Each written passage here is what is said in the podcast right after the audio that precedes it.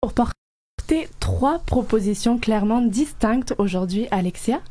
L'artiste en danse, globe-trotteur, réalisateur et ancien soldat pour les forces canadiennes, j'avais envie de le dire, Guillaume Lollier-Pinard est co-créateur d'une œuvre courte forme, environnementale insolite et ludique, No Need for Blue Jeans Here. Bonjour Guillaume.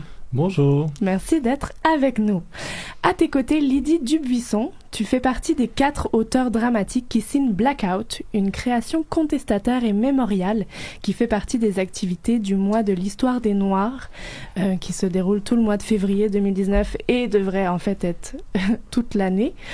Et euh, bonjour Lydie. Bonjour. Merci d'être avec nous. Ça fait plaisir. et enfin, euh, l'acteur, et j'ai envie de le souligner, cascadeur à, à, ses, à ses temps perdus, comédien et danseur David Emmanuel Jonio a avec lui une invitation à danser toute particulière. Rêve d'un jour, Rave de jour est un projet signé par le collectif interdisciplinaire Castle Blast. Bonjour David. Salut. Merci d'être avec nous.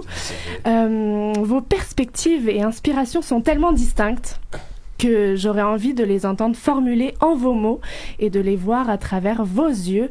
Alors quelles sont ces trois propositions et pourquoi de tels intérêts dans un contexte en 2019 Lydie, je te cède la parole. Euh, donc pourquoi euh, Blackout, si je comprends bien? Mm -hmm. Et quelle est cette pièce? C'est parti. Alors euh, surtout c'est on est en 2019, donc il y a 50 ans, il s'est passé un événement à Montréal que très peu, très peu de personnes, trop de personnes ne sont pas au courant euh, de, l'événement qui s'est passé à l'université qui, qui à l'époque s'appelait Sir George Williams, mais qui maintenant est l'université Concordia. Et euh, donc, lorsqu'on fait des recherches sur euh, les émeutes de l'université Sir George Williams, on aboutit avec des photos euh, d'une émeute du 9e étage de l'université qui a été saccagée et euh, des, des, disquettes qui volent euh, dans le ciel et qui tombent sur le trottoir.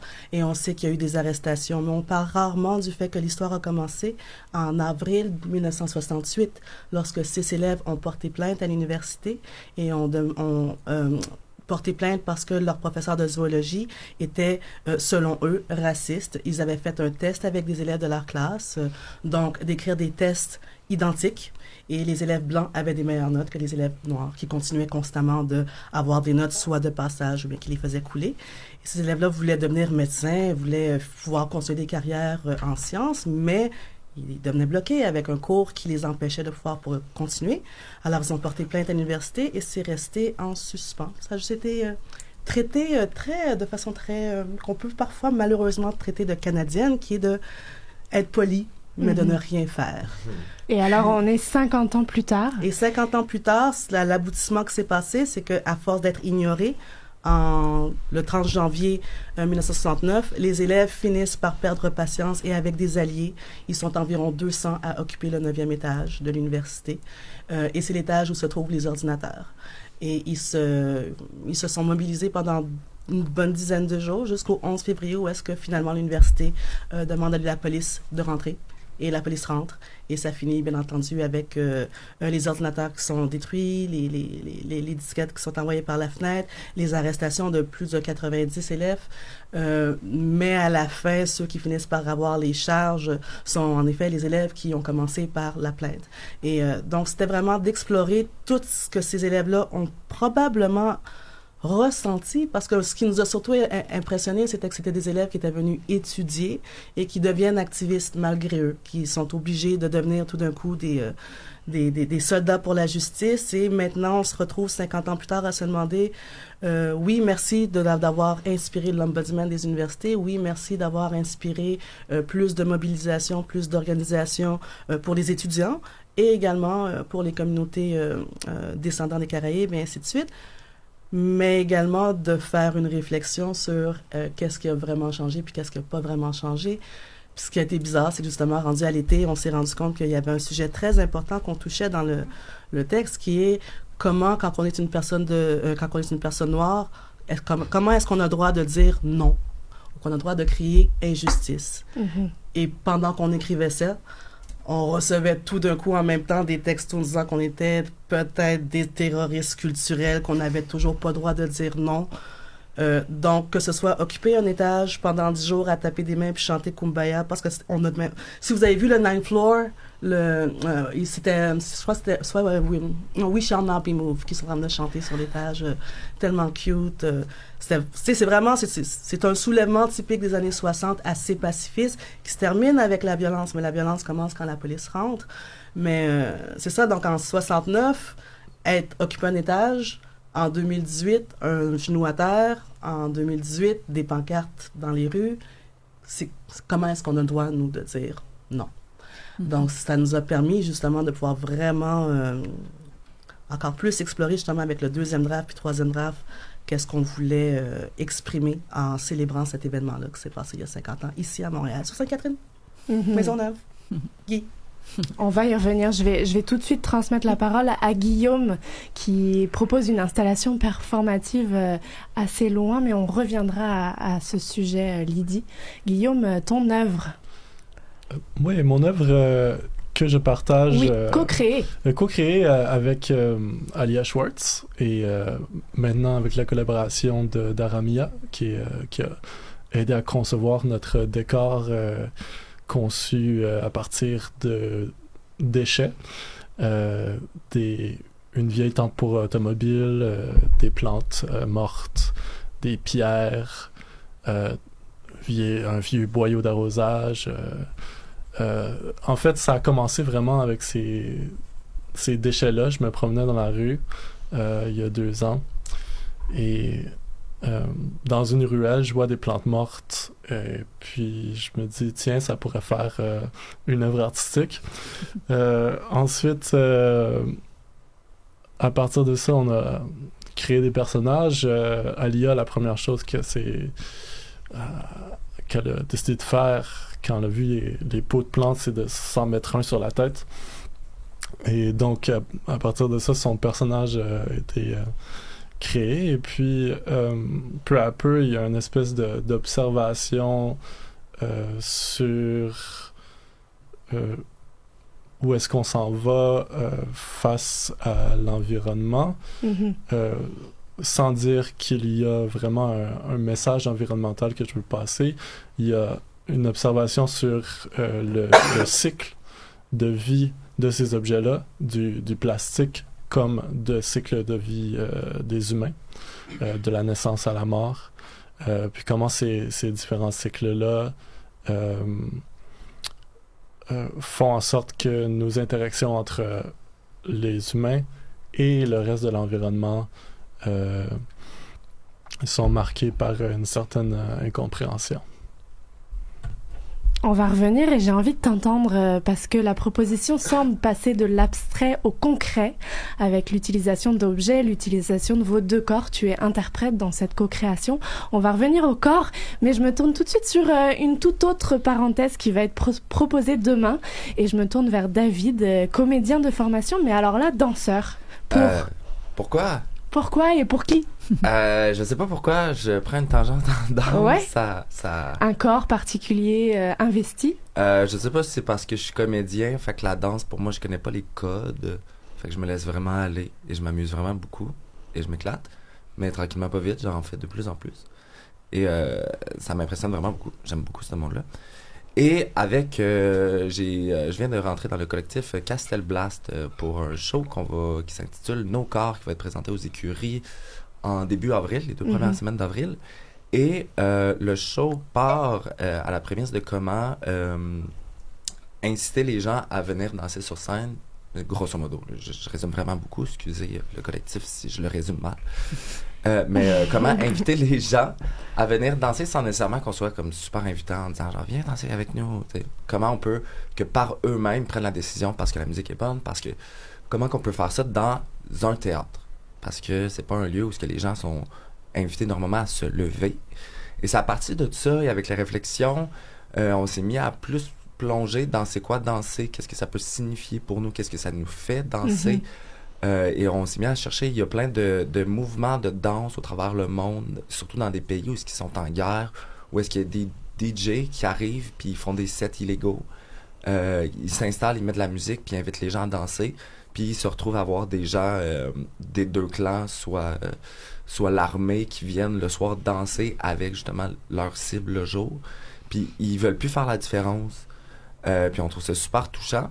Fait qu'on s'est, on s'est mis à se dire, ben, ça, faut le, faut le partager, faut, faut se permettre de donner un lieu où est-ce que les gens peuvent venir euh, s'exprimer corporellement et non seulement dans une situation de nuit, parce que c'est des raves, on associe ça à la nuit, Mhm. mais dans un espace qui est pas commun, le théâtre, pour ouvrir les portes du théâtre, et dans un moment qu'on n'est pas habitué, qui est le jour, pour euh, danser un peu, évacuer le stress de la semaine d'une façon euh, différente. euh. On parle d'une série d'événements qui, qui débutent. Euh, Léo Loisel, qui est l'un des cofondateurs de Castle Blast, me disait qu'il allait y en avoir plusieurs, mais que demain, c'est c'est une invitation pour tout le monde, tout petit et grand, qui aimerait venir danser au, thé- au théâtre aux écuries. Exactement. Et donc de venir euh, propose- euh, profiter de cet exutoire, contrer la solitude, contrer le deuil, euh, contrer euh, euh, l'hiver. Le froid. Bon, le froid, oui. et exprimer dépression, euh, ouais. et même euh, possibilité de contrer la joie parce que parfois la danse n'emmène pas nécessairement dans la joie mais en tout cas profiter de cet espace si je me trompe pas sur l'événement Oui, exactement. Euh, c'est ça. C'est demain à 14h avec euh, notre formidable DJ Auriel qui sait nous faire danser vraiment longtemps. Et euh, c'est pendant trois heures. Et justement, c'est un safe space où il n'y a pas de jugement, il n'y a pas de, de, de sentiment de performance. On n'est pas là pour montrer nos moves. Puis la plupart des danseurs, des comédiens, on n'est pas en train de faire des acrobaties. là. on danse euh, au son d'une au, au- son, puis on, on lâche pas, puis on fait ce qu'on veut, puis avec la fatigue, avec le temps, des fois même, euh, on surprend et les gens se surprennent eux-mêmes à sortir de leur zone de confort, puis juste se mettre à danser de façon qu'ils n'ont jamais connue d'eux-mêmes. Mhm. C'est sur les corps que j'ai envie de vous entendre. Lydie, j'ai envie de t'entendre. Vous proposer cette pièce de théâtre anglophone euh, tout le mois de février. Euh, Jusqu'au 10 février. effectivement. Exactement les mêmes dates que. Pardon, donc jusqu'au 10 recommence, février, euh, on, fait, on respecte les dates de, de l'émeute, donc du 30 janvier au 10 février. Et donc, théâtre, corps investi, corps impliqué, vous avez 12 acteurs et... Et, un merveilleux chorégraphe. Effectivement, est-ce que tu pourrais nous donner un aperçu de, du travail, du, de l'implication physique, des textes qui vont être prononcés? Euh, ben, le fait que ce soit un collectif, déjà, ça demande à ce que ce soit quelque chose de très harmonieux parce qu'il a fallu vraiment trouver un moyen de euh, faire harmoniser ces différents points de vue, voix, euh, donc deux hommes, deux femmes, trois noirs, un blanc. Euh, et même là, parmi les, le collectif initial, c'était Afrique du Sud, éthiopienne, égyptienne, euh, éthiopienne, allemande, haïtienne, euh, haïtien de Jamaïcain qui, a, qui est arrivé à l'âge adulte. Donc, c'était vraiment un mélange de différents, euh, ce qu'on appelle Canadian Blackness, Mhm. donc des différents narratifs noirs canadiens. Puis, trouver une harmonie là-dedans, c'était impossible de faire ça sans euh, embrasser la poésie, sans vraiment embrasser des choses qui avant on aurait considéré comme étant trop euh, non ça aurait été trop stéréotypé on y pas avec ça mais là cette fois-ci on a vraiment pris la direction on fait ça pour nous par nous et on s'éclate quand on veut s'éclater puis quand il faut qu'on aille deep dans la guérison on veut vraiment plonger dedans euh, qui est la raison pour laquelle on avait besoin d'avoir un chorégraphe pour euh, élever les paroles au-dessus de juste euh, du monologue qui va justement directement au mur du fond on voulait vraiment que ça ça flotte, que les, que les, acteurs également qui vont avoir à faire la performance 12 jours de suite, qui puissent avoir un certain sur quoi rebondir. Donc, je trouve que quand il y a le mouvement, quand on peut avoir l'abandon dans la scène, au moins qu'on peut le laisser ensuite sur la scène, puis qu'on puisse avoir le moment de, de guérir pour la prochaine performance. Donc, euh, Rodney Duvernay qui euh, nous arrive de Toronto, euh, un parcours de Miami, mais qui commence en Haïti. Euh, et merveilleux danseur qui est capable de prendre ces 12 acteurs-là et de les changer en, en- je ne veux, pas- je veux pas dire un rituel, mais en une ambiance qui, qui, qui même si on ne comprend pas l'anglais, Mhm. tu peux pas rater l'histoire. Le, le, le- il y a vraiment, il s'est assuré que les acteurs puissent euh, pouvoir euh, prendre, qu'ils aient le droit de se tatouer l'histoire à la peau pour pouvoir ensuite la laisser. Parce que c'est pas, on n'a pas prétendu non plus de faire un documentaire. Donc, on- il n'y a aucun des personnages qui a de nom. Euh, on n'a pas décidé d'essayer de faire l'histoire de Frederick Douglass. On les honore, mais euh, les six acteurs n'ont pas de nom. Ils représentent simplement qu'est-ce que six étudiants auraient vécu. Donc, on utilise le mouvement pour, euh, pour ce qui est au-dessus des mots, parce que je crois qu'on voulait vraiment Surtout une histoire comme ça où est-ce que ça commence avec des plaintes puis qu'on demande amenez-nous de la paperasse, amenez-nous plus de documents, plus de détails puis on vit à une époque où est-ce qu'on demande souvent d'amener des preuves pour des choses qui sont dures à prouver. Fait que des fois, même si on met des paroles dessus, mais quand on parle de l'improuvable, des fois, il faut aller plus loin. Puis la danse, c'est quelque chose qui, sans même danser, c'est quand c'est du mouvement en, en unisson, euh, quatre personnes qui font le même mouvement de la main, c'est beaucoup plus puissant qu'une personne qui fait un mouvement de la main, ou deux personnes. Donc, c'est c'était vraiment de jouer avec toutes ces choses-là pour essayer de vomir le plus d'émotions mm-hmm. possible, puis en guérir après. Parce que quand on le retient à l'intérieur, on se sent pas bien toute la nuit. Et l'invitation est lancée à quel spectateur, quelle, quelle personne euh, et pourquoi On sent l'exutoire aussi de votre côté de, parler d'une histoire particulière 50 ans plus tard, l'évolution aussi d'un regard d'un peuple aussi, mais à qui s'adresse ce show et pour qui? Le show s'adresse à Montréal parce que c'est l'histoire de Montréal. Euh, moi, c'est sûr que j'ai un attachement à l'histoire parce que mes parents sont arrivés à cette époque-là. Euh, donc, c'était l'ambiance dans laquelle ils ont émigré.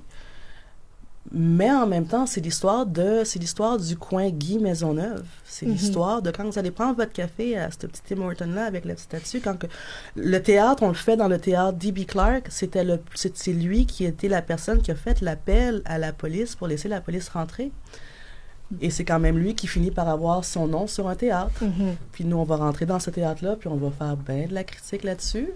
Mais euh, c'est une histoire qui appartient à Montréal. C'est une bonne façon de réfléchir sur le fait que quand il y a quelque chose d'inconfortable qui se passe, on peut apprendre ou on peut le mettre en dessous du tapis. Celle-là, on a décidé de le mettre sous le tapis. Nous autres, on mm-hmm. essaie de soulever le tapis pour pouvoir est-ce qu'on peut apprendre de cet événement-là et de se rendre compte que des fois, quand que vous décidez de juste rester silencieux, ça va pas régler absolument rien. le problème ne s'efface pas.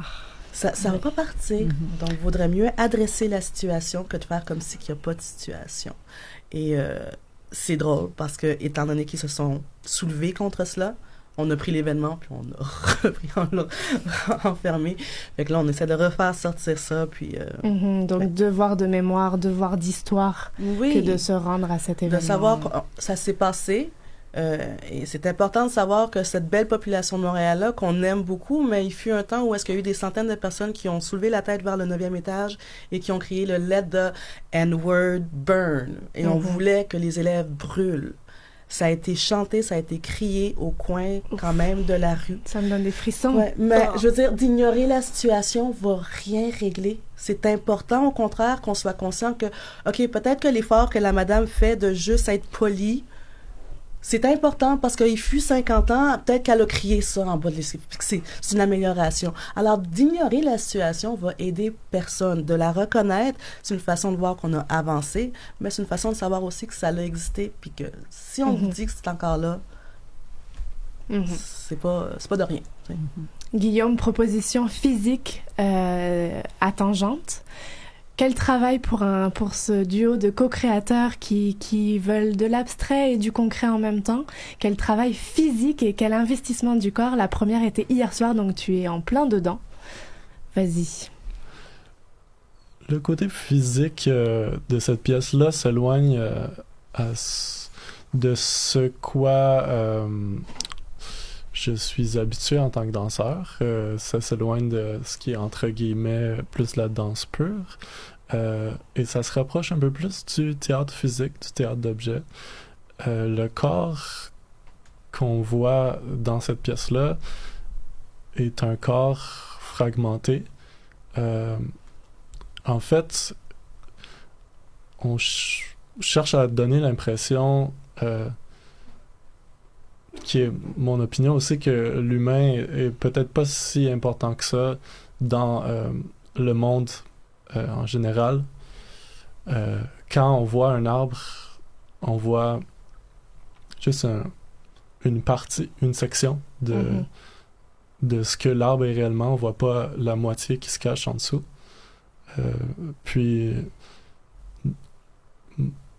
le on, on, voit pas je veux pas trop révéler de ce qui se mm-hmm. passe dans la pièce mais on joue beaucoup avec ce qu'on voit et ce qu'on voit pas avec euh, le corps. Quelle Le- invitation, Le petit jeu de cachette. ouais, quelle invitation lances-tu euh, aux, aux auditeurs qui auraient envie de, de venir euh, ouvrir les portes de Tangente? Avec quels yeux on regarde une installation performative, si on peut Je- appeler ça une installation performative d'ailleurs? Je, je les invite à, à pas être trop sérieux. Des fois, je pense que moi, je suis pas une personne trop sérieuse, mais je- le genre d'humour que j'ai, c'est euh, euh, très. euh, les gens peuvent passer à côté si s'ils pensent que je suis sérieux. Je sais pas comment dire ça. Euh, On parle d'un troisième degré, quatrième ouais, degré, c'est ça, cinquième degré? quelque part, quelque part là-dedans. Je pense, je pense entre 5 et 6. Ok. Alors, euh, ouais, euh, à, à rire si ça leur tente de rire ou pas. Euh, j'ai entendu, je me souviens plus d'où est-ce que où est-ce que j'ai entendu ça. C'est une, une danseuse qui a dit euh, J'espère que vous aimez cette pièce et que si vous êtes frustré, que cette frustration soit générative pour vous. Oh. Euh, Mhm. Puis je trouve que c'est une belle formule.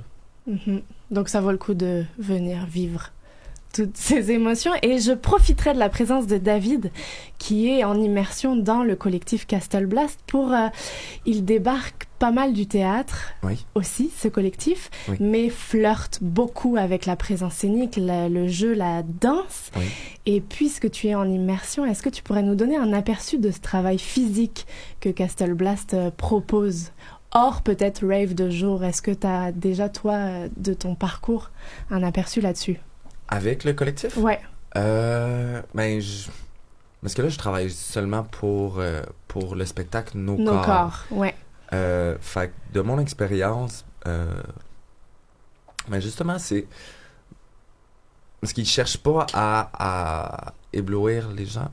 On ne cherche pas à, à montrer qu'on a du, du talent en Mhm. danse. Euh, je pense que c'est plus la raison de pourquoi qu'on danse, puis comment qu'on peut inviter les gens à danser. Fait que j'ai la misère à répondre à la question. Euh, C'est correct. euh, mais euh, Mais c'est une autre forme de, de virtuosité qu'on peut retrouver dans la danse, je pense, à Montréal, que Castelblas offre. Pour avoir vu des performances de, de Castelblas, il y a, il y a beaucoup ça. On n'est pas dans, dans une virtuosité technique, mais on est dans une virtuosité de présence, d'état de corps, de... De masse aussi, Ouais. il travaille beaucoup de avec masse plusieurs... de groupe, de Oui. soulè- Comme il y a la soulèvement. musique, c'est une partie très prenante des, des pièces. Ça nous plonge toujours dans une espèce... Même en tant que spectateur, là, on a comme des sensations Ouais. encore, mais peut-être parce que je suis dans ce souci.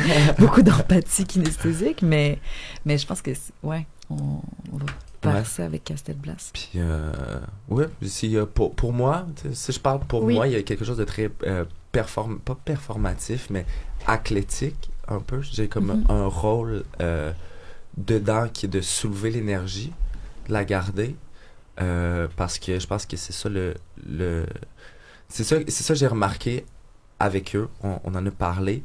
Euh, danser en collectivité, je pense que c'est quelque chose qui est, c'est quelque chose qui, qui, qui reflète bien juste la collectivité. Mhm.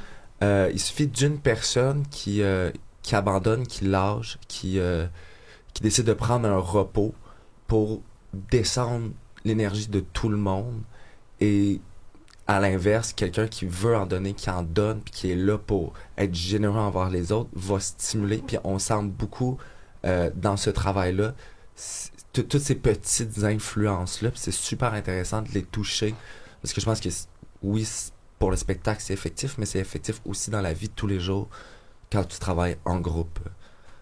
Mhm. C'est mon expérience personnelle de, de, de comédien slash danseur.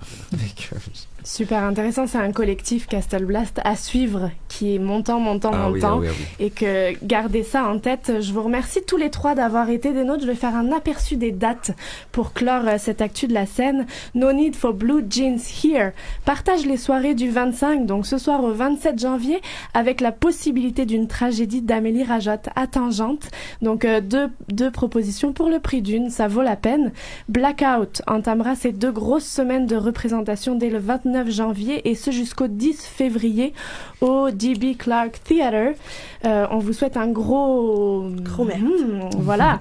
Et finalement, et c'est une invitation officielle parfaite pour l'hiver, allez danser demain, samedi 27 février au Théâtre aux Écuries pour la rave de jour. Invitation lancée par donc ce génial collectif Castle Blast. Merci à tous les trois d'avoir été des nôtres, oui. Euh, je peux David, rajouter, euh, ce sera pas le premier, il va en avoir d'autres. Et il y en Ouais. a déjà un autre, euh, c'est le 9 mars euh, On aussi. prend en note. Oui, fait que venez euh, Donc, si vous rêver pouvez pour pas demain, rêver d'un ouais. jour meilleur. Oh, magnifique Merci, c'est parti pour une pause musicale avec Undercover Fit Fouki du groupe Clay and Friends. Vous écoutez Danscussion Co et nous sommes le vendredi 25 janvier, je vous le rappelle. Vous écoutez présentement la musique populaire. C'est la vie, c'est le life. Faut je m'étais attaché comme une paire de Nike. Dans ton appart vide comme la bouteille de vin. Si moi j'ai écrit cette balade, je me souviens de rien. Ça fait frère, devine les soucis.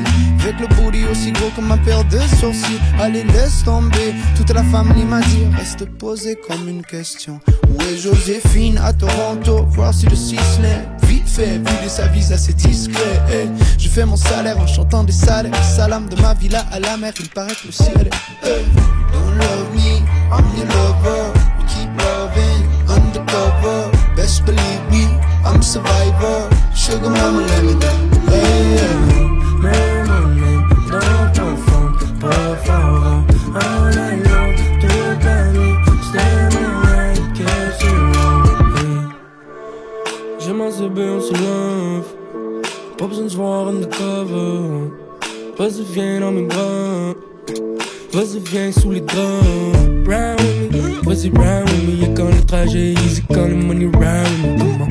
Round me, vas-y, round with me. Sur mon jaune, y'a mon gars, j'ai ride on really easy. Comme toute night, comme toute la soirée. Hang sur le bed, bang sur le divan. Elle veut des rigolades, son regard dit long. Man, que j'vais les bailler la nuit de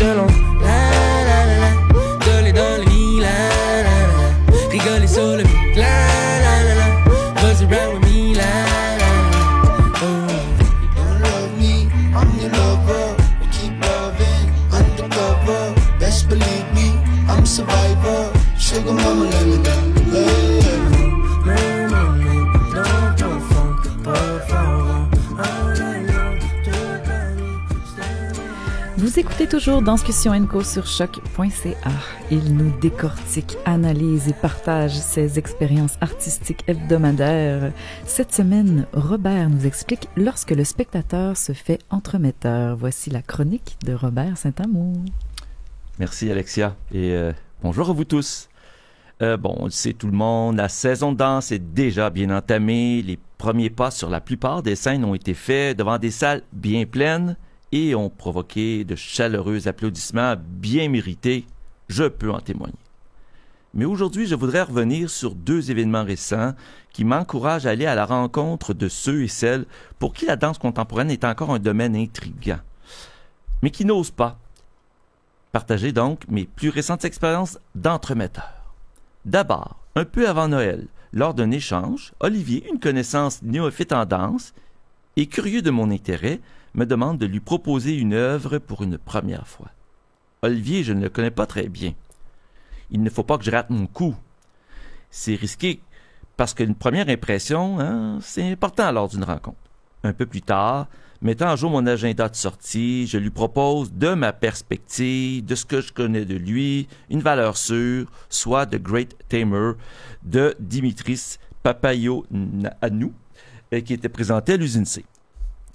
Et en moins de temps qu'il ne le faut, et heureusement pour lui parce que les billets se sont envirés- euh, envolés très rapidement, il l'avait accepté et s'était procuré les deux, billets pour ce qui s'est avéré la supplémentaire, mais qui était avant la première. En Parfois, c'est pas facile à suivre.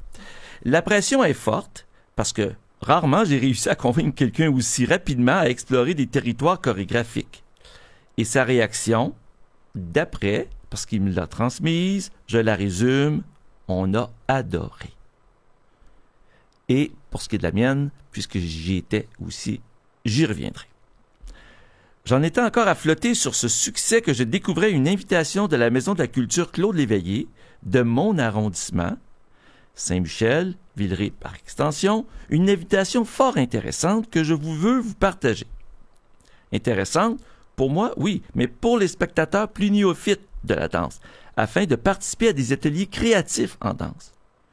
Une invitation conviviale pour tous et une occasion de danser, oui, de monter sur scène et d'expérimenter le langage chorégraphique de manière décontractée, donc des ateliers pour joindre la tête et les gestes sur la scène. Des rencontres donc pour découvrir et, mais surtout, apprivoiser. Curieux, j'ai examiné la programmation et j'ai découvert des propositions tout aussi diversifiées qu'intéressantes, mais surtout de grande qualité. Des rencontres gratuites qui ne demandent que de s'y inscrire à l'avance. Des rencontres animées par Sophie Michaud, qui, selon moi, est une guide par excellence, dont l'enthousiasme n'a d'égal que la compétence.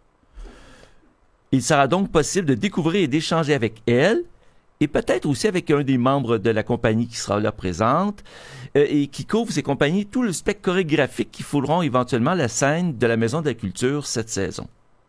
De la danse contemporaine avec la compagnie Virginie Brunel, à la danse urbaine avec le groupe Rubber Band Dance, en passant par le flamenco moderne de la Otra Oria, sans oublier Sylvain Aymar, le chorégraphe du grand et du très grand continental du 375e.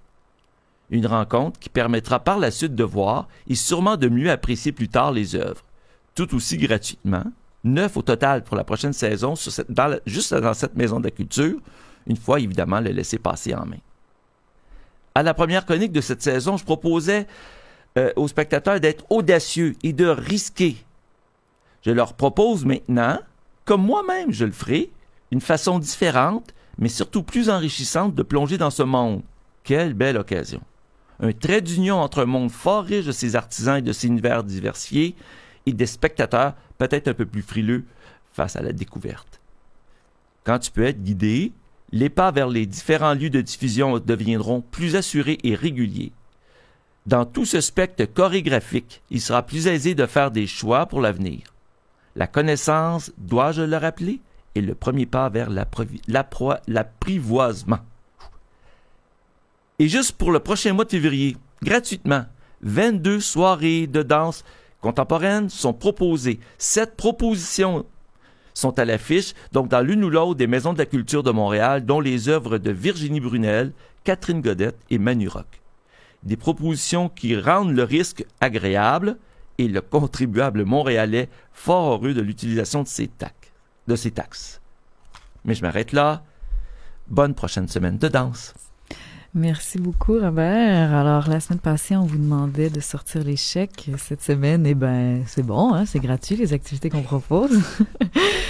Alors, euh, maintenant, euh, le moment d'écouter cet artiste de cirque aux multiples talents qui nous fait voyager avec lui au fil de ses tournées. Jérémy Vitupier, clown et auteur, est toujours à Houston, au Texas, en représentation avec le Cirque Éloise. Je vous rappelle que ses écrits sont accessibles en ligne sur cequ'ilreste.com. Écoutons cette parenthèse signée Jérémy Vitupier dans le jardin.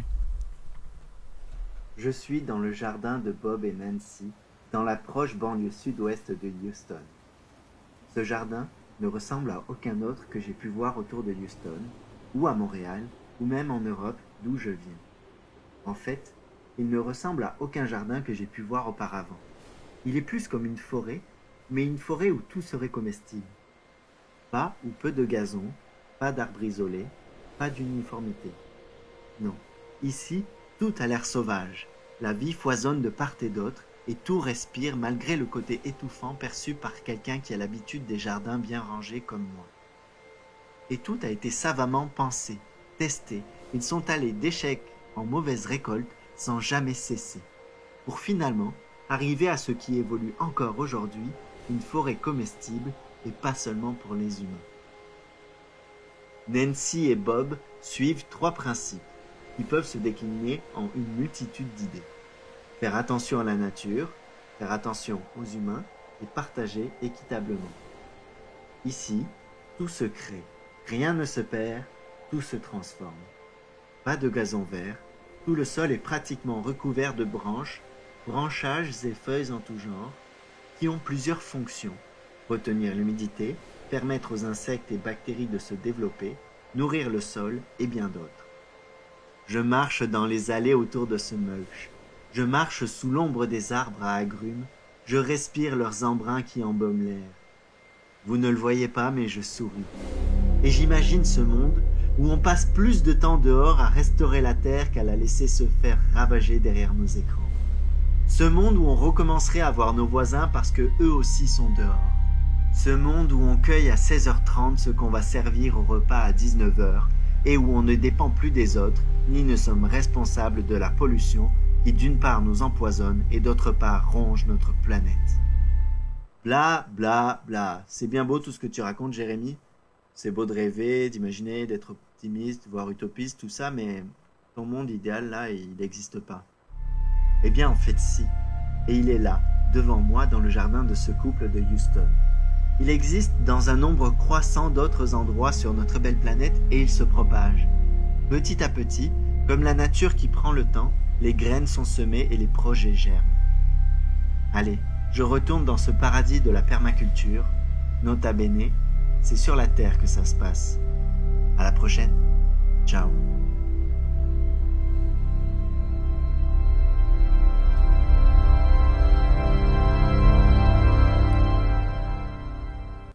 Quelle fin dramatique, c'est sublime Jérémy, merci et bon Texas. Alors de retour sur choc.ca, le travailleur culturel, analyste et ethnologue Jérôme Pruneau revient cette semaine avec une chronique politique faite société. On rappelle qu'il partage cette chronique à présent avec David Lavoie. Avec lui, depuis 12 émissions, nous naviguons clairement en eau vive. L'actualité le fait bouillir, réagir, parfois tomber malade. Peu de répit pour cet homme acharné que vous entendez plein de microbes aujourd'hui à la tâche. Don et contre-don quand Marcel disait vrai. Jérôme, mais que disait Marcel? Je pense que tu t'es trompé de micro. Je me suis trompé de micro. Non, au moins, les gens ne m'ont pas entendu tousser. Hein. Euh, que disait Marcel? Eh bien, c'est ce que nous allons voir. Ce que disait Marcel. Bonjour, bonjour, chères auditrices et auditeurs de Dansfusion Co. Toujours heureux de naviguer avec vous en ce début d'année afin d'explorer de nouvelles avenues de réflexion sur une société notre société, dont la politique, la gouvernance, l'éthique, ou plutôt le manque d'éthique, la morale et plus largement la façon de fonctionner m'intrigue de plus en plus au vu des paradoxes insondables que je n'arrive pas à démêler et qui forgent, selon moi, une ossature sociale qui ne va pas en se renforçant mais qui semble au contraire se fragiliser dangereusement. Parmi ces paradoxes, la valeur accordée au temps de travail versus au temps non travaillé en est un qui touche particulièrement le secteur des arts et de la culture et que notre cher camarade de micro Alexia avait déjà questionné dans l'une de ses belles chroniques de l'automne. La semaine dernière, notre nouveau camarade de micro David y touchait du doigt en nous parlant de philanthropie qui en soi navigue aussi dans cet interstice entre valeurs monétaires et valeurs temporelles. Alors je m'intéresserai donc aujourd'hui à un concept bien particulier, très présent ici au Québec, et auquel justement la société semble accorder beaucoup de valeur, le bénévolat. Bénévolat qui, dans le secteur culturel, à l'inverse de la philanthropie, pour ceux qui ont bien suivi la chronique de David, n'est plus en bas de la liste, mais bien en haut. D'où ma question du jour. Pourquoi le bénévolat, dont l'étymologie latine du mot benevolus signifie bonne volonté, est-il si prisé et reconnu aujourd'hui? Est-il réellement une activité non rétribuée et librement choisie, comme le dit sa définition, où chacun se sent utile et fait quelque chose pour autrui? Et enfin, transposé dans le milieu des arts, où commence-t-il et où finit-il? Vraiment alors autant de questions qui nécessitent avant tout un petit éclairage chiffré et vous allez probablement bondir devant les chiffres en question.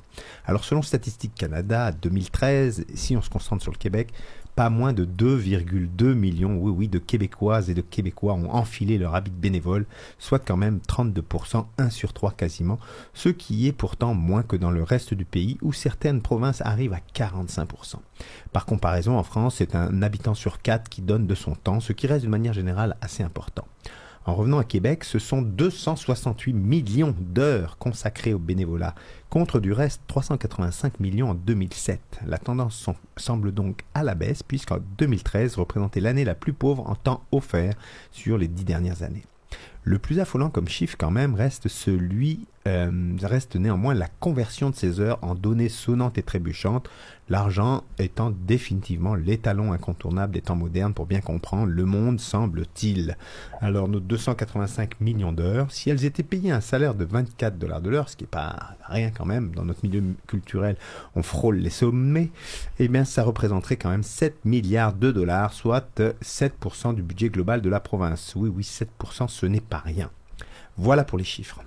Alors maintenant, si on regarde le pourquoi les gens veulent devenir bénévoles, et je m'appuie sur les études du réseau de l'action bénévole du Québec, je commence à me questionner, ou du moins à comprendre qu'il y a peut-être plusieurs bénévolats qui coexistent, ou que les bénévolats originels n'existent peut-être plus vraiment. En effet, en épluchant les résultats d'une étude qui demande à des personnes quels sont leurs incitatifs à devenir bénévoles, eh bien parmi les cinq incitatifs à s'engager, on s'aperçoit qu'en premier, le plus grand incitatif est, je cite, par plaisir ou par intérêt pour une activité ou une cause particulière. Arrive tout de suite après, derrière le deuxième incitatif, qui lui est de socialiser, échanger ou développer un sentiment d'appartenance à un groupe avec qui on partage un intérêt commun. Puis, dans une proportion quasi identique, arrive ensuite pour la réalisation d'un projet social ou d'une cause qui nous est chère, l'avant-dernier incitatif, mais dans une proportion qui reste très proche des deux précédentes, est, je cite, par devoir ou obligation envers votre situation personnelle. Tiens, tiens, quand le dernier incitatif, dans une proportion minuscule de 2%, est, tenez-vous bien, c'est là que ça devient drôle, pour aider, rendre service et redonner. Autrement dit, seulement 2% des gens font du bénévolat pour aider, rendre service ou redonner, ce qui pourtant semble la base. Incroyable, non quand même. Cela corrobore donc la thèse de l'anthropologue Marcel, le fameux Marcel, Marcel Mauss, selon laquelle le don n'existe pas sans contre-don, le don de soi n'étant que pure affabulation. Le bénévolat doit donc se comprendre comme une perspective d'engagement qui doit être profitable à l'individu qui s'y consacre au sens du profit, fût-il de n'importe quelle nature autre qu'économique. Ça peut être symbolique, culturel, expérientiel, peu importe. On recherche tous un retour sur investissement de temps. Cet, aspect gagnant-gagnant vient donc éclairer ce pourquoi le bénévolat est si prisé et reconnu. Finalement, tout le monde s'y retrouve et tout le monde gagne. On est loin du don réel. Entendu comme tel, ça m'amène à réfléchir à la situation des artistes qui très souvent, bien trop souvent, se retrouvent dans des situations d'un don de soi dans leur pratique pour lesquelles les temps investis ne sont pourtant pas rémunérés, comme les temps de création, certains de conception, de répète parfois même, principalement chez les artistes émergents. Si l'on peut immédiatement considérer que cet investissement est en vue d'une activité qui, en bout de ligne, devrait générer des revenus, on peut se demander du reste si on n'entre pas là dans un cadre de bénévolat, probablement pas défini comme tel, mais qui pourrait par contre, au regard des incitatifs que je vous ai énumérés plus haut, être considéré à ce titre. Par exemple, l'incitatif qui énonçait que les gens s'engagent dans du bénévolat, pardon, par devoir ou obligation personnelle convoque le questionnement. L'artiste donne bien de son temps à sa cause par devoir ou obligation personnelle, ce qui en soi est justement bien le problème. Il ne devrait pas, par considération professionnelle, comme dans tout autre métier, offrir du temps qui en offre d'ailleurs du temps dans les secteurs professionnels Le serrurier qui vient 10 minutes chez vous pour débarrer la porte et qui charge 125 piastres? Certainement pas. Alors pourquoi accepte-t-on encore l'idée qu'il est possible d'avoir des musiciens sur une scène pour presque rien parce qu'en échange de leur présence, on leur offre de la visibilité? J'ai entendu ça tellement de fois. Comme j'ai trop souvent vu des artistes payés pour faire partie d'une exposition collective d'art visuel chez un diffuseur dont c'est pourtant le mandat qui est subventionné pour le faire. Cette conception du temps offert par le milieu des, créateurs est encore trop présent et d'aucuns me diront mais on n'a pas le choix. Peut-être. Il n'empêche que ce secteur professionnel des arts reste probablement celui dans lequel il y a le plus de bénévolat par ceux et pour ceux qui y travaillent, comme si le temps ici n'avait pas même valeur qu'un temps d'un autre professionnel lambda. C'est une question à creuser pour que les artistes puissent réellement sortir un jour de cette éternelle condition de bohème qui vendrait quelques sonnets et autres tours d'équilibristes pour trois sous jetés dans un chapeau. Cessons ce type de bénévolat pour revenir à l'œuvre originelle.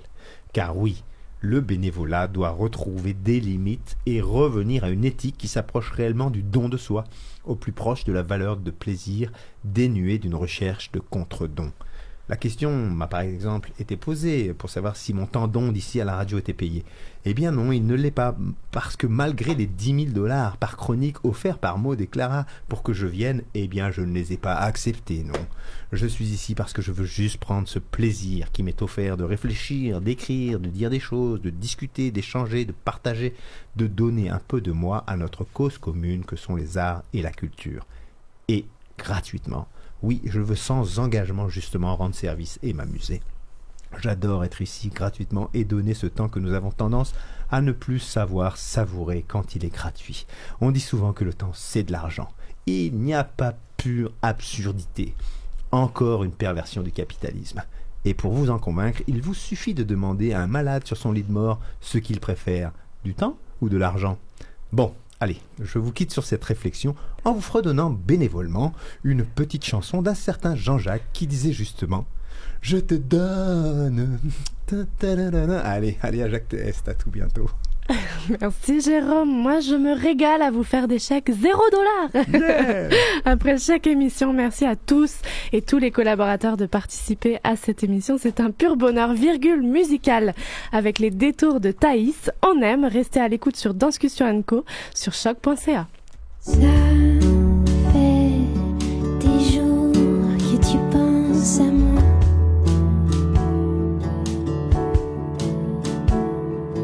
Tu ne veux pas le dire,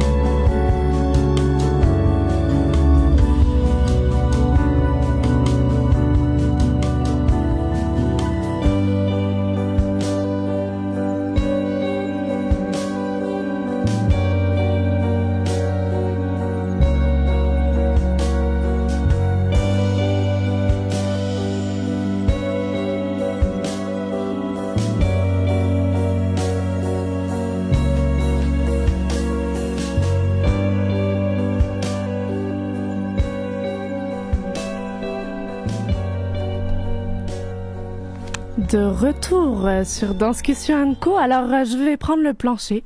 Pour une fois, je vais vous offrir une découverte. Euh, Elle s'intitule cette chronique La pépite de mode. Génial, non? Alors, Très original, Maud.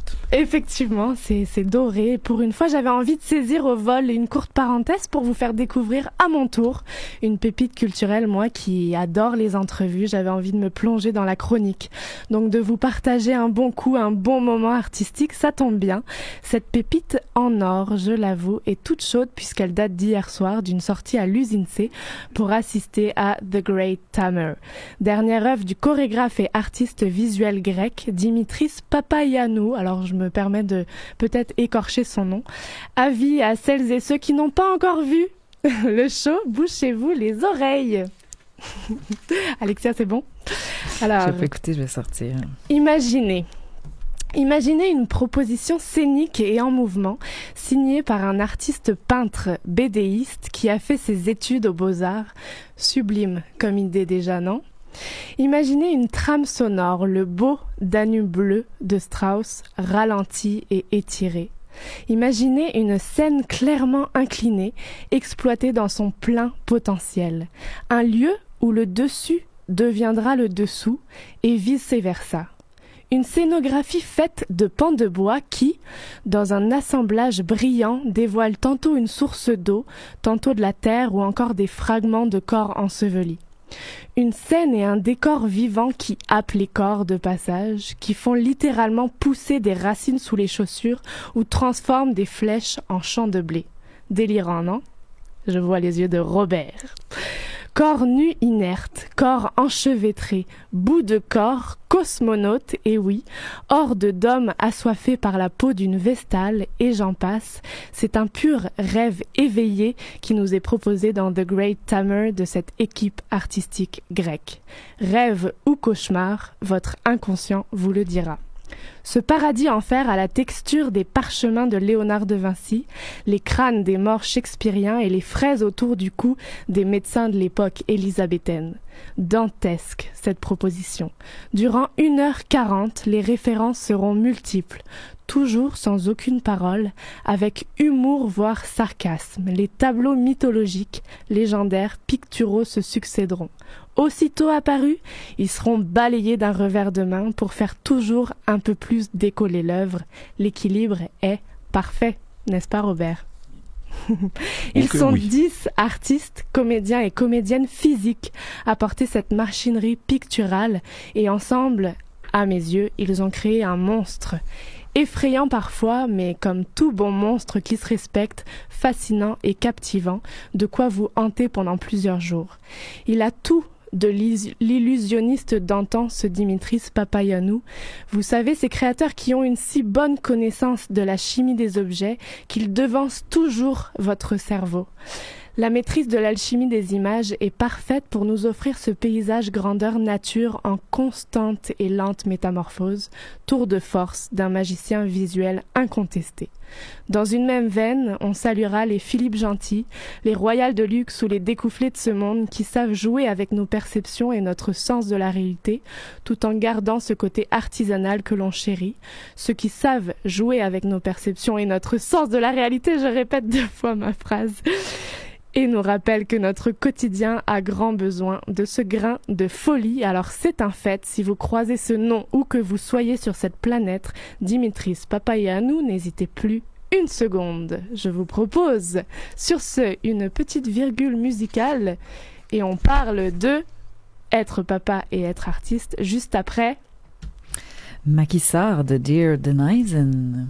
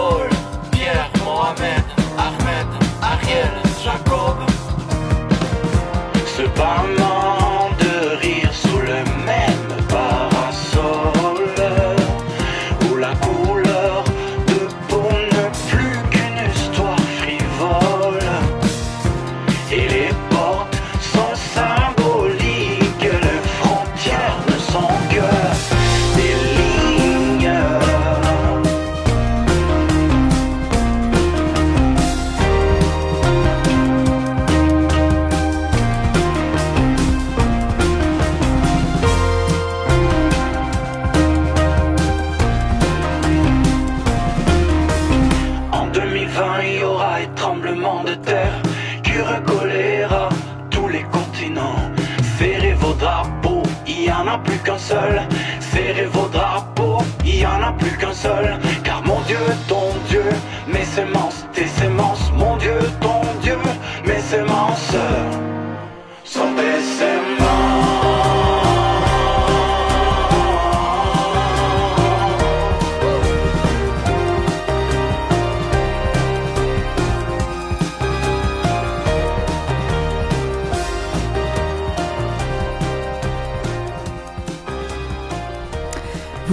Toujours Danscussion Co sur choc.ca. C'est maintenant l'heure des grandes discussions, une rencontre avec des acteurs culturels autour d'une thématique proposée. Et cette semaine, encore une fois, Maude, nous nous retrouvons en très bonne compagnie autour de la thématique être père et artiste, réalité et enjeu. Alors oui, quand tu décortiques les curriculums vitae des artistes, tu plonges dans des listes infinies de noms, de projets, de collaborations, de prouesses, d'œuvres, de labels. Il y a ce qui est de l'ordre du public, du professionnel, ce à quoi nous, spectateurs, avons accès. Et là, nous avions envie de brouiller la frontière du public et du privé, de l'atténuer pour avoir accès à une intimité et en fait à deux intimités, à deux réalités. C'est un sujet assez rare qui fait un peu hommage à notre première émission qui rendait, qui parlait d'être maman et être artiste. Alors ces deux hommes, deux professionnels reconnus, deux artistes ont ce statut humain semblable d'être papa. Et j'avais envie de questionner aujourd'hui les réalités de la paternité face à cette profession que je mets entre guillemets, qui est celle d'être artiste. J'ai le plaisir de recevoir Patrick Léonard d'un côté. Bonjour Patrick. Bonjour. Et Mohsen El Garbi de l'autre. Bonjour Mohsen. Bonjour. On devait avoir un troisième invité, Alexandre Desilets, euh, qui, bah, du fait de l'émission, voulait rentrer dans la thématique. Son enfant est malade, donc on le salue à distance. C'est ça, il m'a écrit euh, Travailleur autonome, aide papa, aide artiste. Voici ma réalité. On le salue et je vous invite à écouter, petit coup promotionnel, son nouvel EP Extravaganza. Donc euh, merci messieurs d'être là aujourd'hui. Les enfants vous ont, vous ont épargné. Alors, son humour, je vous les présente. Son humour, ses acrobaties et son corps, qu'il met régulièrement en danger dans ses numéros et ses créations, le précèdent. Patrick Léonard, tu es l'un des directeurs artistiques de la compagnie montréalaise de cirque contemporain Les Sept Doigts de la Main.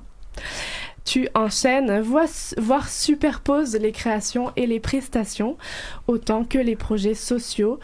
Tu es, et j'avais tellement envie de le dire, quadruple champion canadien en patin à roulettes. Je pensais qu'on avait enlevé ça. Eh bien mais- non. On en revient toujours pas. Alors, message à Marion. Formé clown, diaboliste, et nos auditeurs auraient pu t'avoir rencontré dans, dans Patinoire, créé en 2011, que tu tournes toujours, si je me trompe pas. Absolument. Ouais, qui est une fanfare pour hommes seuls, cirque d'infortune et usine à blagues. Patrick Léonard, merci d'être là. Mais parmi tout cela, tu es père. Et est-ce qu'on pourrait savoir le nombre d'enfants que tu as et quels âges ils ont? J'en ai cinq, Euh, mais je vais quand même détailler. J'ai eu deux enfants avec, euh, avec en fait une de mes partenaires euh, aux sept doigts de la main. Donc j'ai une fille euh, de deux filles, 17 ans et 13 ans, Laska et Galia, et j'ai reparti. La création familiale. Euh, à- à- et là, j'ai maintenant trois jeunes enfants. Oscar qui a deux ans et demi et euh, Conrad et Yvonne qui ont six mois, des Ils jumeaux. sont jumeaux. Mhm. Bien joué. Alors, waouh, Mohsen. À ses côtés, donc, euh, sa prestance et son charisme le précèdent. Mohsen El Garbi, tu es comédien, acteur pour la télévision et auteur dramatique. Héritier de sacrées belles lignées d'artistes. J'ai pu voir euh, Ariane Mouchkine, Dario Fo, Yoshi Oida, Paul Pelletier, rien de moins. Il est avec nous ce matin, ce midi. Tu as été formé à Ils m'ont pas, Bruxelles. ils m'ont pas beaucoup donné d'argent, par contre. Donc tu as été formé à Bruxelles à la SAD et a présenté récemment ta toute dernière création, là où on a pu te voir au Prospero, Omi Mouna, ou ma rencontre avec mon arrière-grand-mère. Et parmi tout cela, tu es père de, De combien trois- d'enfants? De trois enfants. Euh, un garçon de, de 20 ans, Malik, et deux petites filles, 6 ans, et 3 ans et demi, bientôt 4, Emna, la plus grande, et, et Sarah. Voilà. De deux, deux unions différentes. ouais. Magnifique. Alors comme ça, à vif, euh, première question, paternité et carrière d'artiste font-elles euh, bon ménage? Patrick. Euh, je ne changerai pas. Euh, j'ai jamais été père dans mon autre vie où j'avais, je dirais, peut-être une vie plus régulière. Euh, donc, j'ai toujours connu, connu le, le- le- la famille dans, dans ma profession d'artiste. Il y a des complications, je pense, comme dans tout- toutes euh, les familles où on doit gérer notre travail et euh, notre temps en famille. Euh, mais j'y arrive, j'y arrive bien, mais parfois, je dirais, en tout cas, je serais curieux de comparer à, aussi à des parents qu'on pourrait dire normaux. Euh, mais euh, bref, je ne changeais rien, rien du tout euh, à la chose, euh, même si des fois c'est plus complexe. Mhm, Mossen, de ton côté, bon ménage, moins bon ménage? Oui, oui, bon ménage. En fait, euh, pour l'organisation du temps, c'est vrai que c'est un peu des fois compliqué parce que ben, on travaille souvent le soir, on répète, on joue le soir, donc euh, on est à contre-courant des horaires habituels. Euh, par contre, euh, ce que m'amènent mes enfants par rapport au travail, c'est justement, euh, ben, je vois la différence que quand je les ai ou pas. C'est que quand je les ai, là je suis en, garde partagée justement, mais quand je les ai, je, suis, je, structure mieux mon travail. Je, sais que je vais les avoir à, à 5-6 heures quand je vais les chercher, etc. Donc je suis beaucoup plus concentré quand je dois écrire ou répéter. Tu vois, je sais que je ne pourrais pas allonger ma journée. Alors que les jours qui ne sont pas là, ben, bon, je ferai ça ce soir, ou, tu vois. Donc ça me permet justement de, Une structure. de mieux me structurer, oui. Mhm. ouais. Puis je soupçonne aussi qu'il y a quelque chose dans la création qui peut avoir bougé. On va y revenir. Mais ma deuxième question, juste pour situer les auditeurs, euh, à quel moment dans votre carrière d'artiste la paternité s'est offerte euh, à, à votre emploi du temps? Euh, Pour l'un et l'autre, est-ce que vous étiez des, vous aviez une longue carrière avant ou quand est-ce que c'est arrivé, Mosen Moi, je mon premier est arrivé assez jeune, donc euh, j'avais, hum, euh, je sortais de l'école de théâtre quasiment, donc euh, c'était vraiment, euh, donc j'ai effectivement pas beaucoup de, de, carrière avant qu'il soit né.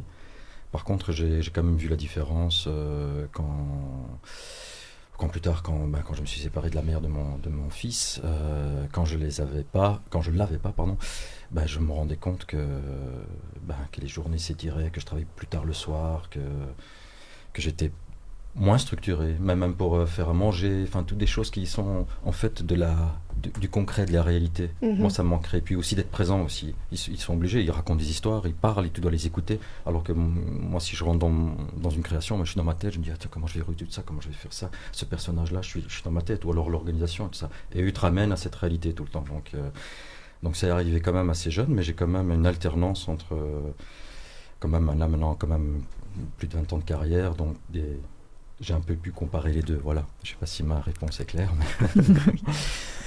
Euh, moi, dans mon cas, j'étais déjà artiste depuis euh, plusieurs années. Puis évidemment, peut-être à la différence de, de- des artistes de théâtre, en tout cas, j'imagine que tu es établi et tu joues plus à Montréal. Euh, pardon.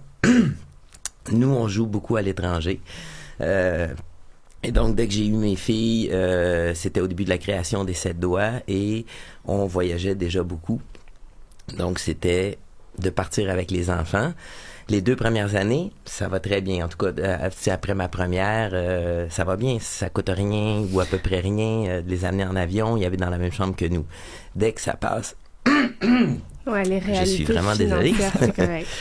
Euh, donc, euh, évidemment, après deux ans, euh, il faut commencer à payer les billets d'avion. Évidemment, on ne demandera pas à nos diffuseurs à l'étranger de payer les billets d'avion de, de la famille qui vient avec. Donc, ça, ça implique évidemment des coûts qui doivent être assumés euh, personnellement.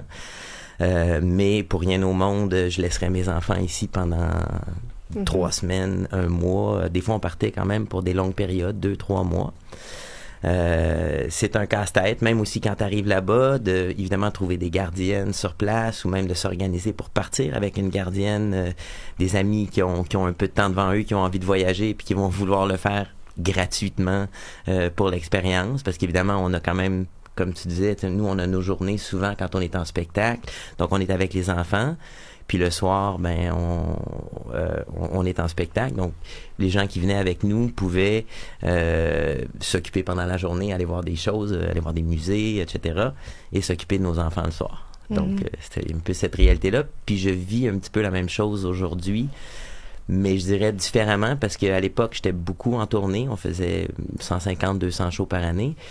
Alors que maintenant, je suis beaucoup plus basé à Montréal. Euh, je fais des créations un peu partout, mais euh, bref, je pourrais vous compter quelques exemples là, de, de, de ce qui s'en vient bientôt puis qui va être assez complexe. euh.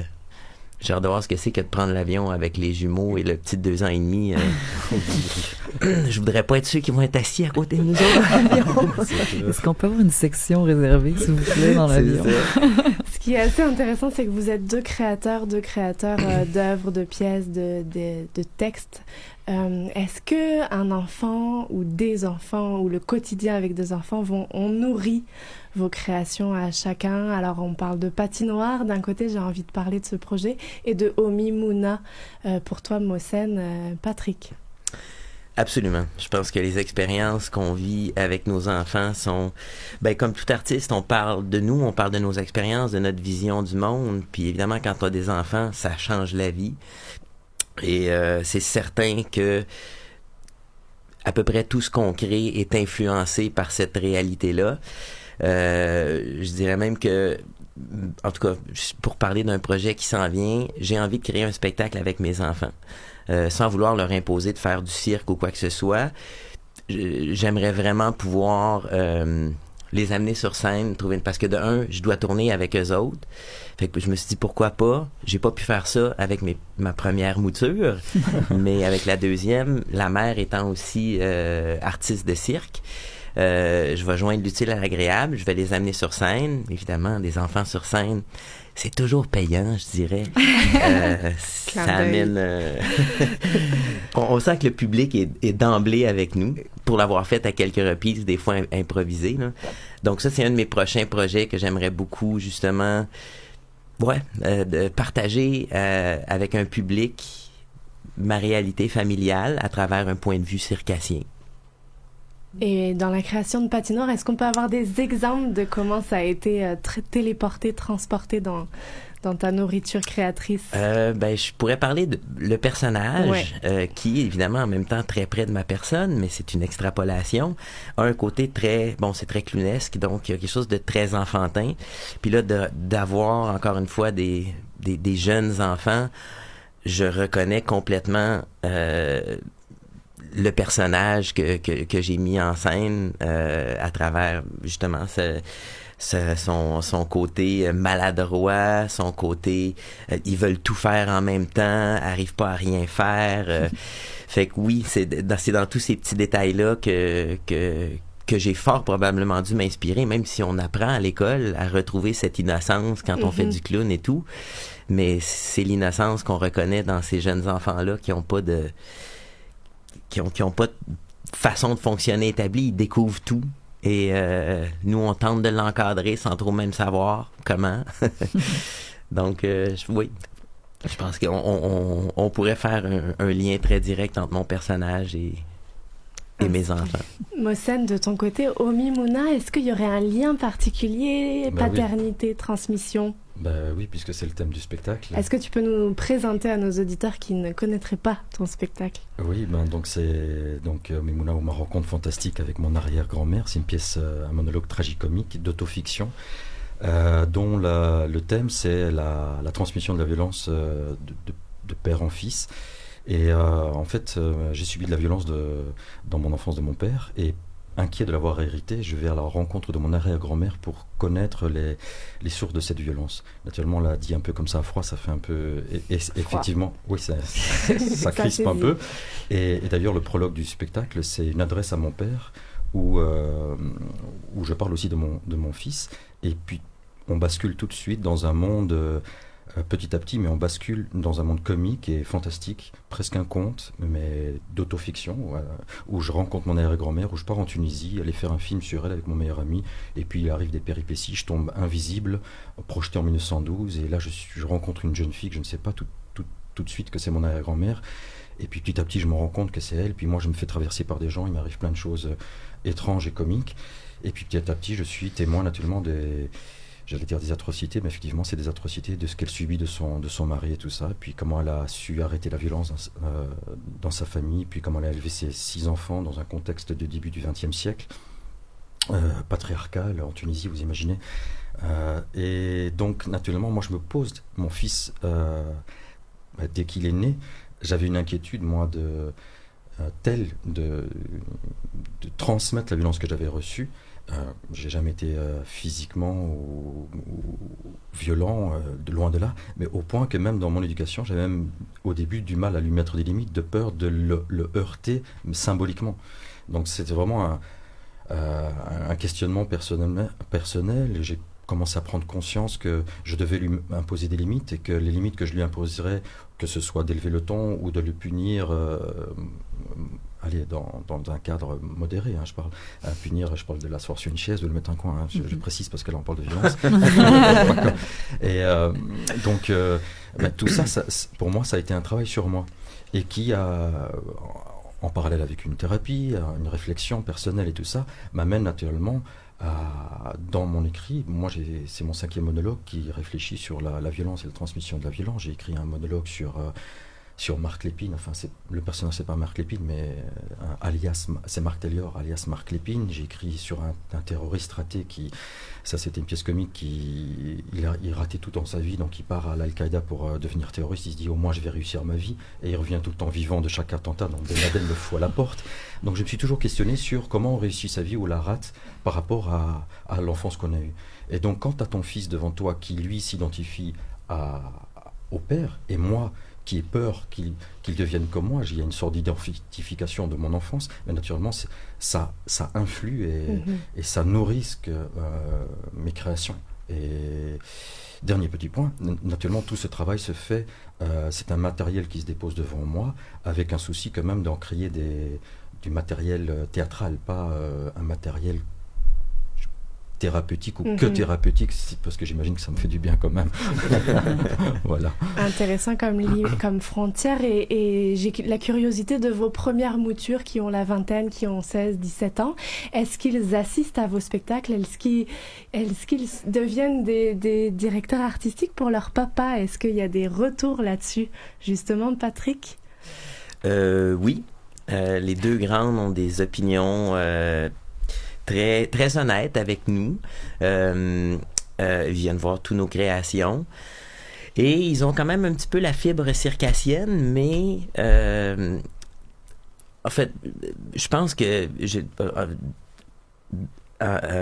en élevant mes filles, pour parler de, de, de la première mouture, j'ai toujours voulu faire attention à pas leur imposer euh, une direction de dire ben moi j'ai trouvé la chose la plus géniale je fais du cirque faut que vous fassiez du cirque ou en tout cas faut que vous fassiez de l'art je me dis mes filles peuvent choisir ce qu'ils veulent mais évidemment ce qui, ce qui m'anime le plus, c'est la scène, c'est la création. Je veux leur partager ça, mais je veux pas leur imposer. Donc, on a vraiment mis tout, tout en place pour qu'ils puissent faire du cirque, qu'ils puissent faire du théâtre, qu'ils jouent de la musique. Ils le font tous, les deux. Euh, mais ils sont pas encore nécessairement décidés à où ils veulent aller. Là, moi, j'ai évidemment proposé cette idée de, de faire un spectacle et j'inclus mes, mes grandes filles avec euh, les, les jeunes enfants. Euh, la plus grande est encore hésitante. Elle dit ah cégep qui s'en vient bientôt. Peut-être que je veux. Mais en même temps, je sens qu'elle sent pas trop où elle s'en va. Mais ça, tant mieux. C'est ça a l'air que le cégep a été fait pour ça. Et, euh, et l'autre qui a 13 ans est extrêmement, extrêmement motivé à l'idée de peut-être quitter l'école pour faire l'école à la maison, parce que c'est ça que ça implique si jamais on crée un spectacle puis qu'on partirait euh, en tournée. Donc, euh, mais à voir, c'est un processus qui est quand même... Euh, euh, qu'on doit prendre notre temps pour justement, je veux pas leur imposer puis que qu'on sente qu'on a qu'on a fait fausse route par après. Mais sinon, ils sont vraiment, vraiment euh, complètement absorbés par tout ce qu'on fait. Puis nous, évidemment, au 7 doigts de la main, on est, on est six créateurs, donc il y a beaucoup de choses Mhm. qui tournent autour de nous. Et c'est sûr que c'est c'est super inspirant pour elles. euh. Est-ce que, est-ce, ouais, est-ce que juste une dernière question sur ce sujet pour Patrick, euh, est-ce que ça, tes enfants deviennent tes premiers juges et du coup tu veux satisfaire le regard de tes enfants? C'est sûr. C'est sûr qu'on aime bien sentir que, que nos enfants sont derrière nous. J'avoue que je, euh, à l'occasion, je les vois lever les yeux sur euh, Ah, c'est papa qui. Et dans ces cas-là, est-ce qu'on change ou non? Euh, ben, on en prend conscience. Je pense que c'est comme, OK, je pense que je peux peut-être me renouveler euh, rendu à... quand, quand mes filles commencent à lever les yeux sur des vieux trucs parce qu'ils font comme, ah, papa, Encore. on la connaît celle-là, là, ça va. Euh, mais en même temps, ça devient aussi une rigolade, puis euh, on, on garde toujours nos vieux trucs dans notre sac, c'est toujours pratique, surtout en cirque, je dirais. Là. Pour Mm. toi. Euh, ben, je voulais juste rebondir. Oui. Euh, je trouve que c'est inspirant euh, les circassiens, enfin en tout cas pour les compagnies comme les Doigts de la Main, qu'ils ont l'occasion de beaucoup tourner. C'est vraiment inspirant. Moi personnellement, j'aimerais bien plus tourner. Je joue environ en tournée que quand je, je suis comédien pour d'autres compagnies ou, ou pour moi, c'est 30, 40, 50 fois par année. 100, 200, moi ça me fait rêver, ça me fait peur en même temps, mais ça me fait rêver aussi et je rêverais de partir avec mes enfants euh, sur la route, euh, même s'il y a des difficultés qui viennent avec. hein, et je, rêve de- d'une compagnie de troubadours avec des, des caravanes, euh, et un chapiteau ou quelque chose comme ça. Je sais que ça, il y a des difficultés qui viennent avec, mais c'est aussi, je pense, pour les enfants, peut-être un apprentissage de la vie qui est peut-être pas le même qu'au cégep et à l'université, mais qui est, un- à mon avis, un très grand apprentissage. Mhm. Pour ce qui est de mon fils, euh, parce que les Mhm. deux petites ne sont pas encore venues voir des spectacles euh, où je joue, euh, mon fils vient voir les, les spectacles quand je joue pour d'autres metteurs en scène et vient voir mes monologues depuis pas mal d'années. Et c'est vrai que je suis, je suis très fier quand il vient, euh, surtout quand c'est mes monologues. euh, et, et je, comme mes monologues parlent naturellement de notre situation, quelque part d'humain, mais notre situation familiale, même si c'est transposé, parce que tous les monologues ne sont pas comme mon dernier de manière évidente d'autofiction. Euh, je me dis que quelque part, je lui parle de notre famille, de, des liens et tout ça. Et d'essayer, parce que bon, moi je suis, comment dire, ça m'a pris du temps pour euh, arriver, disons, où, j'en suis. Et j'ai encore beaucoup, beaucoup de chemin encore à faire, bien sûr. Mais je me dis qu'en en persévérant, en travaillant sur moi, en essayant de, franchir les obstacles, en tout cas que, que eh ben, je- comment je- j'espère aider mon fils à, à avoir aussi du courage à mener sa, sa vie à lui. Mhm. Donc euh, c'est très important pour moi. J'ai envie de, de garder transmission dans, dans toutes ces paroles. Euh, si des jeunes euh, papas et artistes, euh, futurs papas et artistes nous écoutent, est-ce que vous auriez des conseils de, de, de papas et artistes à, à transmettre justement? Vous, les grands euh, experts. Moi, je dirais, n'hésitez pas. N'hésitez pas. C'est le plus, euh, c'est le plus beau cadeau qu'on peut se faire que de que, que d'avoir des enfants puis de les accompagner du mieux qu'on peut avec toutes nos forces et nos faiblesses, euh, avec toutes nos, nos qualités et nos défauts, euh, qu'on s'inquiète à chaque fois de qu'est-ce qu'ils vont devenir, qu'est-ce qui peut arriver. euh, mais c'est c'est des magnifiques questions. Euh, puis en plus, je dirais qu'un des beaux avantages qu'on a d'être artiste, c'est que justement, on n'a pas un horaire régulier où on, on doit travailler, par exemple, de 9 à 5 à tous les jours. Si je décide de passer une journée avec mes enfants, je peux le faire, je peux réorganiser mes horaires un petit peu comme je veux, évidemment, dans une certaine limite. Et ça, c'est une belle liberté que beaucoup de parents n'ont pas, qui vont courir, laisser, je pense, j'imagine, puis je les vois aussi à la garderie, arriver en auto, courir, laisser les enfants, revenir le soir à 6 heures, euh, alors que moi, je marche tranquillement le matin, je vais le laisser parce que je sais que je peux travailler entre 8 heures et 11 heures le soir à, à faire les choses que j'aurais pas faites entre, entre 8 heures et 10 heures le matin. Mhm. Donc, euh, oh non, faut, il faut surtout pas hésiter. Puis, j'en vois beaucoup de jeunes artistes. Puis, c'est sûr que dans le cirque, il y a d'autres éléments à considérer. Là. Mais euh, là, j'en vois plusieurs jeunes artistes de cirque qui ont décidé d'avoir des enfants. Puis, c'est euh, c'est beau à voir. Parce que C'est des la enfants relève. qui vont voyager. Puis c'est, euh, ouais, c'est, je pense que mon, mon père disait toujours, euh, la jeunesse, le- les voyages forment la jeunesse. Ben, euh, C'est les voyages forment tout court, là, de, Ouais, de c'est t'ouvrir au clair. monde. Puis je pense, peu importe l'âge que t'as, il y a, tu, tu constates des, des- des choses très simples qui sont tellement différentes dans plein de pays. Euh, je pars la dans deux semaines avec, euh, avec les trois nouveaux euh, en Suisse. Pardon. Euh, donc, on, on va vivre tous dans une même chambre euh, euh, pendant trois semaines à se trouver des gardiennes. J'ai des amis là-bas qui vont venir nous aider. Ça va être rock'n'roll. mais on, on va le faire et on va le faire avec plaisir. C'était mieux que de les laisser ici. Puis évidemment, je laisse ma copine avec trois enfants en bas âge, là. Ouf. J'ai passé la soirée hier toute seule parce qu'elle avait un événement. C'est rock'n'roll. Un, défi quand même de. Mohsen, ouais, un Ouais, conseil pour les jeunes papas Bah, artistes? Je sais pas, moi j'ai pas vraiment de conseils, je suis pas, euh, comment dire, exemplaire, loin de là, j'ai- j'ai- franchement j'ai pas de conseils. Par contre, euh, la seule chose que je sais c'est que artiste ou pas artiste, euh, je- ça n'empêche pas de, de- de créer ou de faire son, son travail, c'est un, un travail comme tous les autres. Je dirais comme Patrick, c'est vrai que l'agencement des horaires permet d'avoir des fois de souplesse. Moi aussi, je ne cours pas tout le temps euh, d'amener mes enfants à la, à la garderie ou à l'école. Donc, euh, ah, je pense pas que ça empêche quelque chose. Donc, s'il y a des jeunes artistes par hasard qui nous écoutent, c'est sûr que ça n'empêche pas. Mais des conseils, vraiment, je ne Mhm. m'en vient pas à l'esprit. Merci à tous les deux d'avoir euh, ouvert, je t'en veux pas, euh, Mohsen, d'avoir euh, ouvert cette parenthèse qui aujourd'hui peut faire du bien dans la légèreté. Mais j'ai envie de saluer évidemment vos, les mamans, les partenaires et les équipes créatrices qui aussi vous supportent, j'imagine, Ah oui. dans tout- toute euh, cette réalité que vous pouvez vivre. Merci Patrick, merci je peux Mohsen. peut-être dire, tiens, ça me passe Oui. à l'esprit maintenant. je- euh, je joue justement au Mimouna, Bien sûr. ma rencontre fantastique avec mon arrière-grand-mère, à- le 7 mai, euh, à la Maison de la Culture euh, Côte des Neiges. Magnifique. Voilà. On veut y être.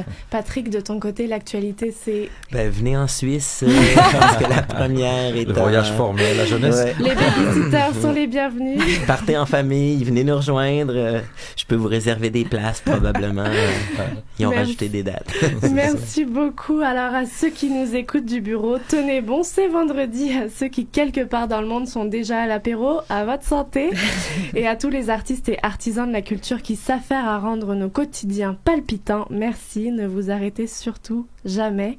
C'est une question de vie ou de mort, oui, pour de vrai. Euh, je laisse les mots de la fin à ma complice, Alexia.